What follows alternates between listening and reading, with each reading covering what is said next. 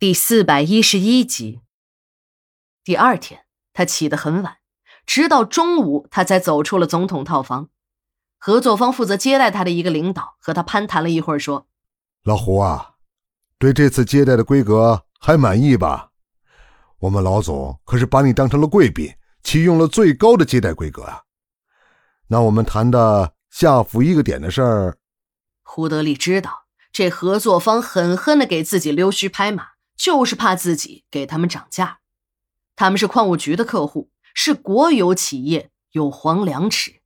以前呢，那是牛得很，但是现在矿务局不景气了，他们急着找米下锅，这才找到了他的头上。东山实业的矿石销路很好，按照胡德利的本意，这些新来的客户都是要在供货价格上再上浮一个百分点的。可现在人家如此的礼遇，那还有什么说的？就按照正常的价格供应吧。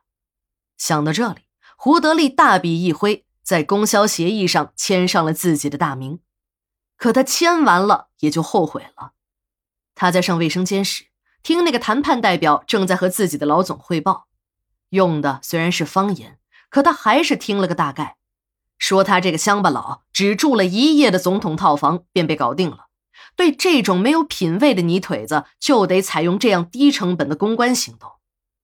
胡德利差点气炸了肺，他真想冲上去揍那个家伙一顿，再把自己已经签好的合同扯烂扔进垃圾桶。可一切都晚了，白纸黑字的合同已经签完，这可不是小孩子玩过家家，可以拉屎往回坐。憋了一肚子气的胡德利回到了东山村后，立即着手建造酒店。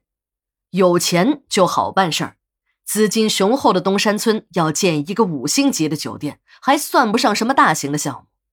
经过一番的论证设计，这个项目很快就上马了。建成了东山国际酒店，成了东山村最高层的建筑，也成了矿区的地标。建成后，胡德利在里面住了一段时间，便搬了出去。这时候他才知道，什么总统套房，那就是说的好听。住个一时新鲜还行，时间长了也就不那么舒服了。尤其是那张进口的水床，睡了半个月，让他那腰啊疼了半年。科尔的住所被王大富安排在了东山国际酒店的客房里。科尔的妻子在本国的一所大学任教，这对洋牛郎织女就这么两地分居着。正是科尔这种夫妻两地分居的生活。给孙副经理拍马屁提供了机会。自从得到了王大富的指示，要好好的照顾科尔的生活后，孙副经理便开始注意这个老外了。首先，当然应该从安全上下手。孙副经理正好负责管理酒店的保安，他便利用职务之便，偷偷的在科尔的房间里安了几个摄像头。当然，他没有坏心思，只是想通过这样的方式保证科尔的安全。